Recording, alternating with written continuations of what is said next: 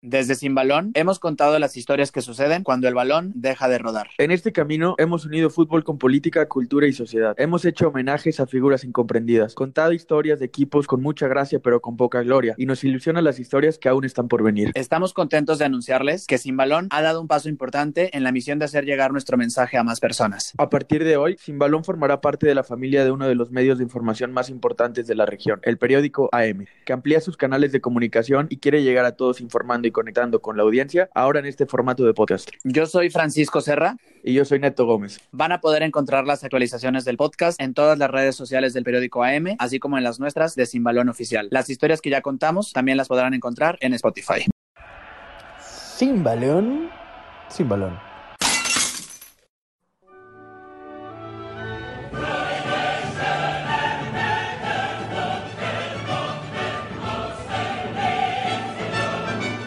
El día de hoy en Sin Balón tenemos una colaboración muy especial. Cuando iniciamos este proyecto hace ya casi cuatro meses, buscamos que, qué otro contenido eh, era parecido al que íbamos a hacer nosotros. Y tardamos mucho en encontrar porque había muchas noticias de actualidad, mucho Barça, mucho Madrid, pero poco contenido desde que nosotros estamos buscando entregarles a, a ustedes.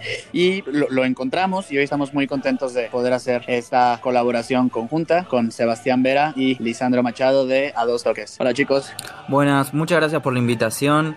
Eh, como siempre, nosotros jugamos siempre un poco con que somos el primer y único podcast de historias y curiosidades del mundo del fútbol. Ya no lo somos, por eso ya no decimos que somos el primero, eh, que no somos el único. El primero es discutible, por lo menos en, en la habla española puede ser, ahí sí puede ser. Pero estamos agradecidos siempre eh, de, de, colaborar con programas, sobre todo que tienen eh, relación con con el nuestro, por ejemplo, de esta idea que, que, creamos con Licha, que acá se los presento. ¿Qué tal, Seba? ¿Qué tal, chicos? Sí, también lo mismo. La verdad que para nosotros es, es un gran honor estar aquí sumándonos a, al contenido de otros podcasts ya que podemos decir hermanos y que buscan lo mismo que buscamos nosotros, que es darle un espacio distinto al fútbol, no hablar tanto de actualidad, no hablar tanto de si el 9 juega más adelante o más atrás, sino simplemente buscar las historias, además, dentro del fútbol. Así que de mi parte también es un gran agradecimiento, un gran, una gran felicidad estar compartiendo con ustedes este capítulo. Muchas gracias, Eva Licha, y sí, un honor haberlos encontrado y por ahí estará, perdón por haberles quitado lo del,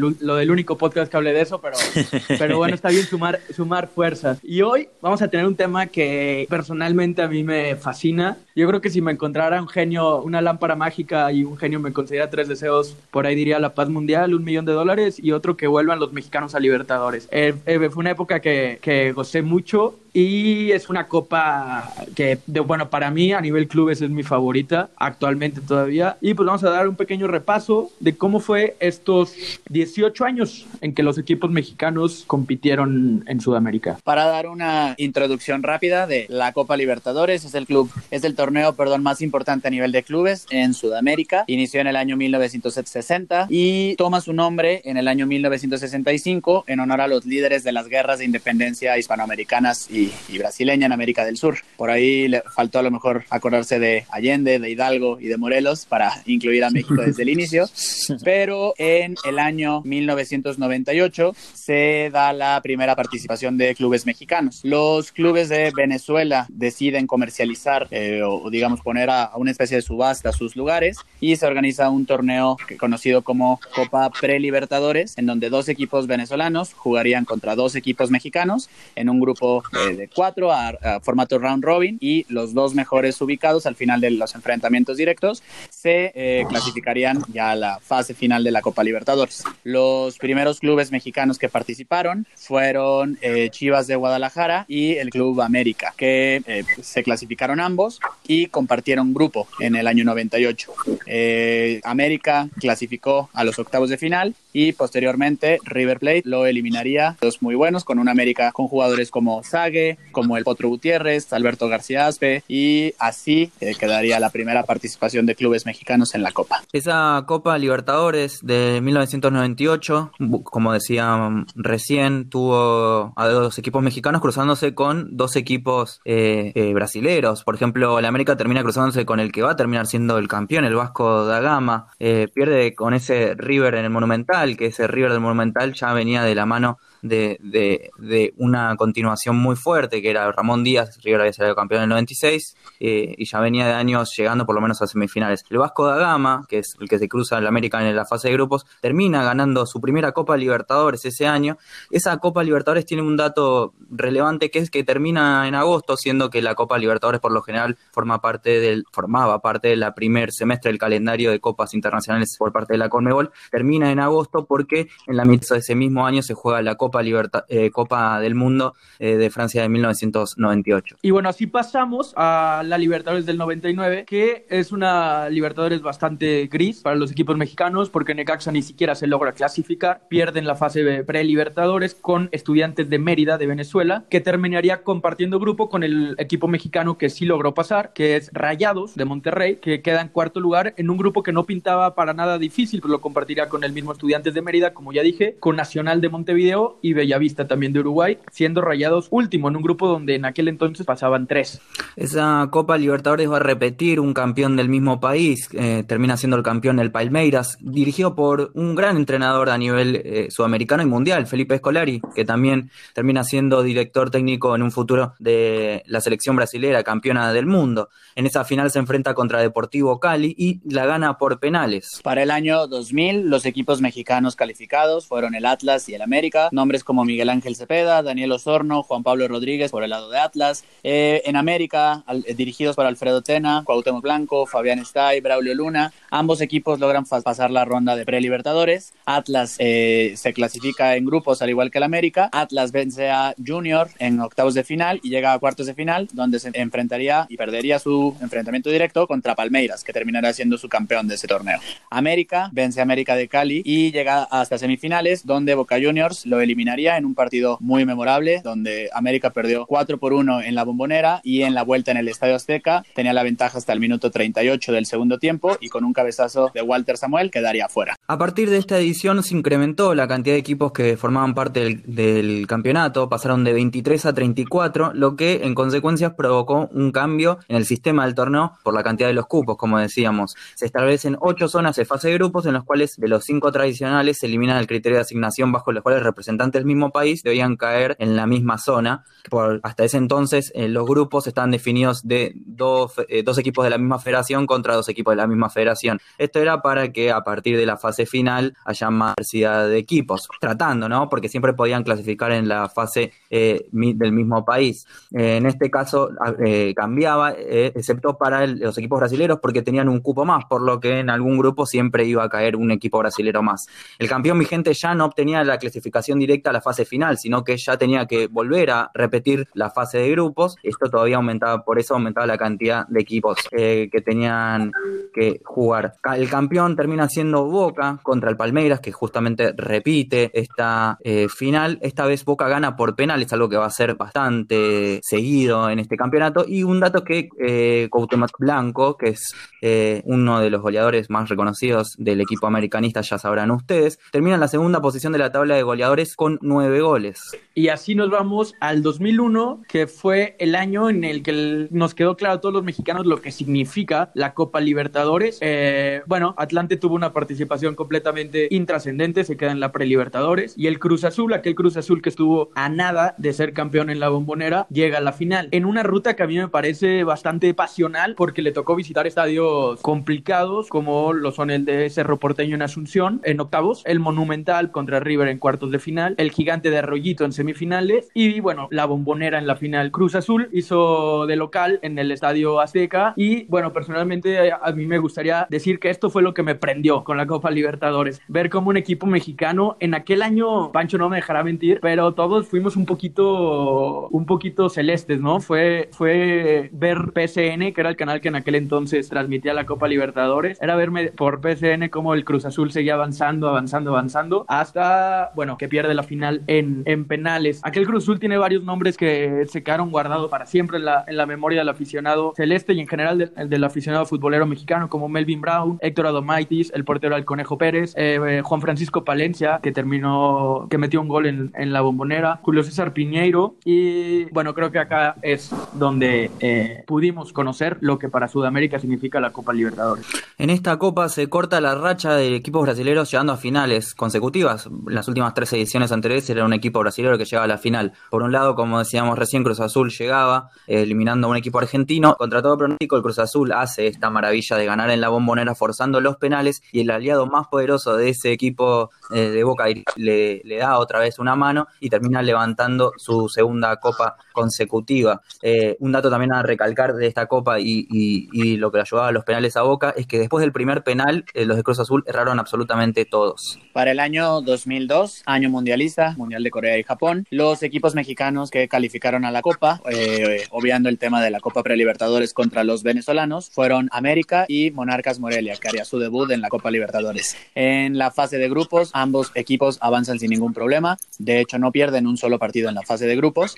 En octavos de final, eliminan al Cienciano de Perú y al Olmedo de Ecuador, eh, respectivamente. Y en cuartos de final, la llave los enfrentaría directamente. En dos partidos muy apasionantes y con cinco expulsiones entre los dos equipos, eh, América terminaría venciendo a Monarcas Morelia y en, los, en las semifinales eh, América caería contra Sao Caetano. Eh, jugadores a mencionar, de Morelia, Carlos María Morales, el arquero José María Buljubasic, Alex Fernández, por el lado de América, Argemiro Veiga, Frank Oviedo, Cuauhtémoc Blanco estaba en su etapa en el fútbol español, por lo que no estuvo con el cuadro americanista y en una Copa Libertadores que también quedará para la historia. Retornan los equipos brasileños a la final, esta vez es Sao Caetano que eliminó a América y se enfrentan en la final contra el Olimpia de Paraguay que volvía eh, a una final después de esos años gloriosos que lo mantuvo como uno de los mejores equipos de todo Sudamérica. Por tercer año consecutivo un jugador de un equipo mexicano queda segundo en la tabla de goleadores, esta vez es el caso de Noriega del Monarcas. Y así llegamos al año 2003 que significaría el regreso de Cruz Azul a la Copa Libertadores en su segunda participación, eh, batalla para lograr pasar como segundo lugar en un, en un grupo que no parecía tan complicado con Corinthians de Strongest de Bolivia y Fénix de Uruguay, en que el Fénix de Uruguay le propinaría la, la, derrota más dolorosa por algún equipo mexicano, que sería de 6 a 1 en la fase de grupos. Logra avanzar en octavos contra Deportivo Cali por penales, quitándose la pinita de, de los penales en la bombonera, y después terminaría siendo eliminado en cuartos de final por Santos de Brasil. El otro equipo fue Pumas, que sería el último grande de México en hacer su debut. Logra unas victorias importantes en fase de grupos contra equipos como Peñarol y Gremio, pero en octavos de final sería eliminado por Cobreloa de Chile, que tendría entre sus filas a Darío Verón. Después Pumas lo ficharía y se convertiría en una leyenda del club.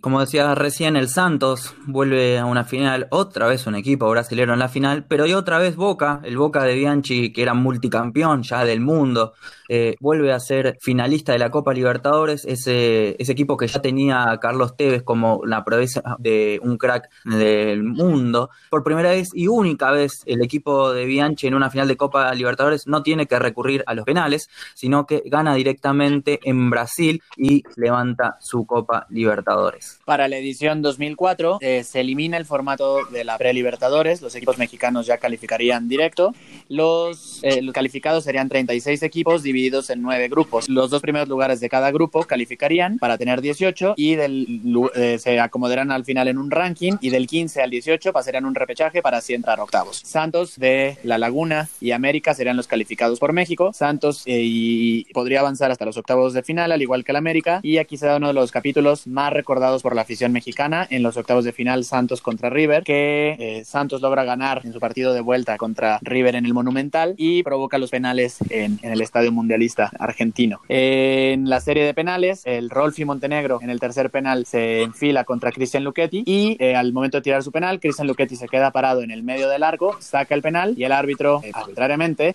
manda a repetir el penal, lo que derrumbaría los ánimos de los de la Laguna que River avanzara a los cuartos de final. El América, por su cuenta, volvería a caer eliminado contra Sao Caetano en uno de los episodios también más recordados porque la afición americanista provocada por los pleitos que estaban teniendo en la cancha comienza a aventar eh, carretillas, que en ese momento había una construcción en el Estadio Azteca, una remodelación, y empiezan a aventar carretillas, eh, botes de cemento, palas y demás artefactos a la cancha. Esto es un dato que voy a agregar totalmente personal, pero a los mexicanos se les terminó metiendo la Copa Libertadores por debajo de la piel. Ese acto es muy, muy nuestro.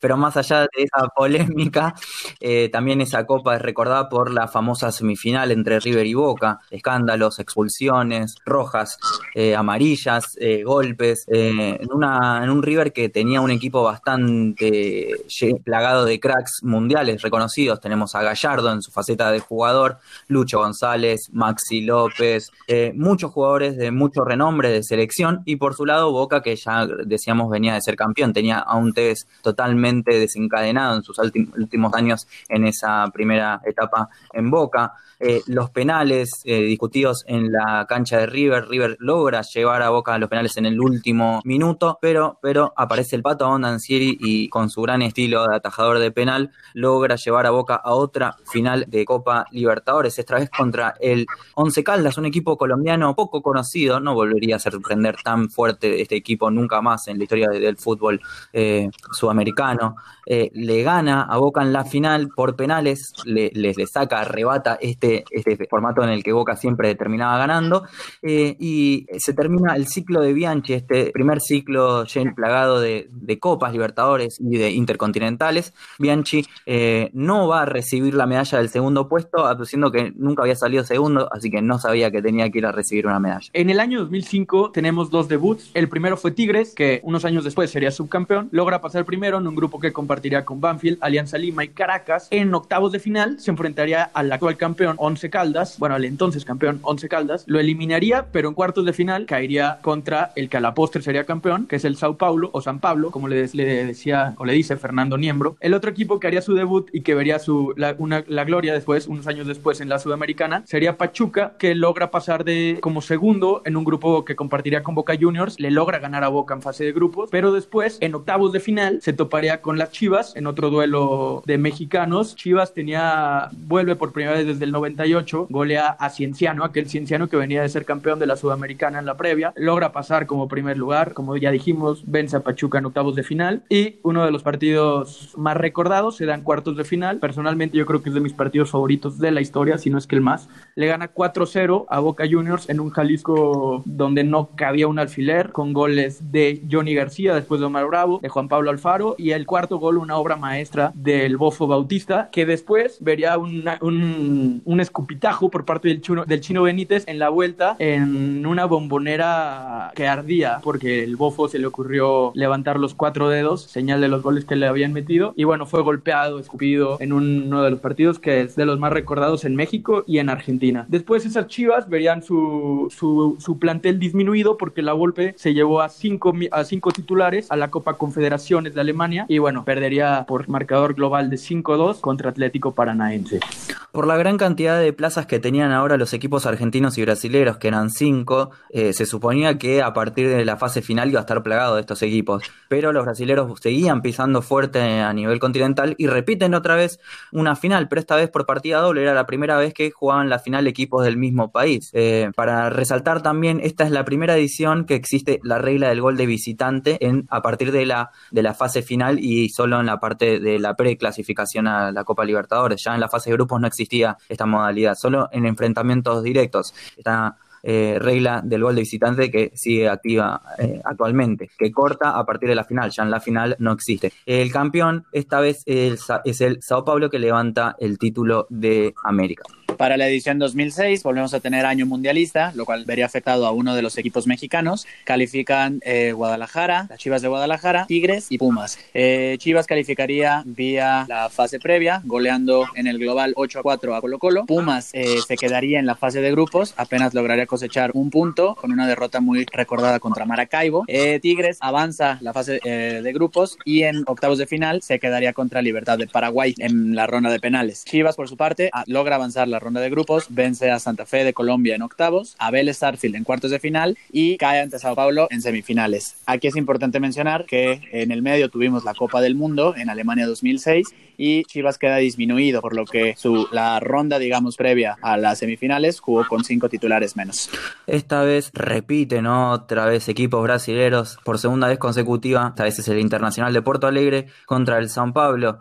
Esto propuso que la Comebol termine cambiando las reglas, obligando Confederación a enfrentarse en semifinales para que no repitan siempre los brasileños la final. Internacional gana por primera vez la Copa Libertadores de América. Y llegamos al 2007, en donde habría otro debut. Ahora es el Necaxa, que disputaría sus partidos ya en Aguascalientes. Ya tenía algunos años que se había mudado de ciudad. Sí le tenemos que decir a nuestros amigos argentinos que acá se usa eso de las mudanzas entre ciudades. Pero bueno, Necaxa logra pasar como primero en un grupo bastante complicado, eh, venciendo a Sao Paulo de Brasil. Y después, en los duelos de octavos de final, el gobernador de Aguascalientes decide rentar el estadio del Necaxa para un concierto de Shakira y tiene que jugar en el Estadio Azteca, donde pierde con Nacional de Montevideo, donde jugaban algunos nombres conocidos como Fernando Muslera y Diego Godín. Necaxa tenía algunos nombres también de figuras importantes como Clever o Federico Vilar, que estaba de refuerzo aquel año. Los otros dos equipos fueron América, que derrotan octavos de final a Colo Colo, aquel Colo Colo que ya eh, esbozaba aquellas figuras como Matías Fernández, Humberto Suazo, que después llegarán a la final que perderían con Pachuca en la Sudamericana de aquel año. Y bueno, América perdería con Santos de Brasil en cuartos de final. El otro equipo es Toluca, que también pasaría como primer lugar y perdía en octavos de final con Cúcuta Deportivo, que estuvo a nada de pasar a la final. Eh, aquel Cúcuta Deportivo tenía a Blas Pérez o el Burrito Martínez entre sus figuras. También son de esos equipos que tuvieron un torneo importante, pero ya después difícilmente lograron pasar a instancias finales de Libertadores. Esa Copa 2007 encontró una de las finales más importantes de la historia entre dos de los clubes más importantes de toda América, que son Boca Juniors y el Club Gremio de Porto Alegre. Y algo que conecta a muchos de los clubes que fuiste mencionando tiene que ver justamente con Boca Juniors, que en la fase de grupos llegó a la última jornada muy complicado, con siete unidades, tenía nueve Cienciano, nueve Toluca, le tocaba jugar frente a Bolívar, que era el último, mientras Toluca y Cienciano jugaban entre sí. Y se termina dando una particularidad que se va a repetir varios años más, que es que Boca Juniors golea, Toluca gana también, y de esa manera pasa prácticamente sobre la hora y luego va a terminar siendo el campeón. Como decía entonces, luego entre todos esos partidos de Copa en semifinales se va a cruzar contra el Cúcuta Deportivo que mencionabas previamente y de hecho casi lo, lo elimina, va a ganar 3 a 1 en la ida a Cúcuta y 3 a 0 va a terminar triunfando Boca Juniors como local para dar vuelta en algo que le va a pasar a lo largo de cada una de las series. En la final finalmente el encuentro va a ser entre Gremio y Boca Juniors y en la máxima diferencia de la historia entre dos clubes, Boca le va a ganar 3 a 0 en la bombonera y 2 a 0 en Brasil para cantar campeón. Dato de color también, el campeón en esa Copa Libertadores fue Salvador Cabaña jugando para América y además eh, en esa Copa uno de los grandes jugadores que va a ser elegido mejor jugador en ambas finales es Juan Román Riquelme que vuelve a Boca para lograr dar la vuelta y conseguir esa sexta Libertadores de la mano de Miguel Ángel Russo, la última que va a ganar en toda su historia. Para año 2008 recordemos que los clubes mexicanos tenían dos boletos directos para la Copa y uno tenía que entrar a través de la fase previa. Atlas de Guadalajara sería el que entrara por esta fase, eh, vence a La Paz de Bolivia, Chivas y América serían los dos con cupo con boleto directo a la Copa Libertadores. Eh, Chivas se quedaría en la fase de grupos, Atlas y América avanzan hasta los octavos de final. En esa ronda Atlas derrota a Lanús eh, y terminaría perdiendo contra Boca Juniors en un partido muy polémico en donde en Guadalajara hay sospechas de Miguel Ángel Brindisi, que era el técnico rojinegro, eh, que termina perdiendo 3 a 0 de local con tres goles de Martín Palermo. América, por su cuenta, vence a Flamengo en el episodio conocido como el Maracanazo para el Club de América. Eh, viendo videos para esta, para esta edición de la Copa Libertadores, eh, Raúl Orbañanos, comentarista mexicano, en la vuelta en el Estadio Maracaná, menciona únicamente a Salvador Cabañas durante todas las acciones de peligro. El delantero paraguayo, sin duda, fue pieza clave para que América avanzara esta ronda. Vence a, a Santos de Brasil en cuartos de final, pero es eliminado a doble empate y por la diferencia de goles con el futuro campeón de la Copa, Liga de Quito en semifinales. Ya lo mencionabas vos, Salvador Cabañas va a ser el goleador de esta Copa Libertadores por segunda vez consecutiva, compartiendo esa tabla junto a Marcelo Martins, goleador boliviano del Cruzeiro de Brasil, pero el campeón va a ser un debutante y para un país debutante. Va a ser Liga de Quito de Ecuador que vence 4 a 2 a Fluminense como local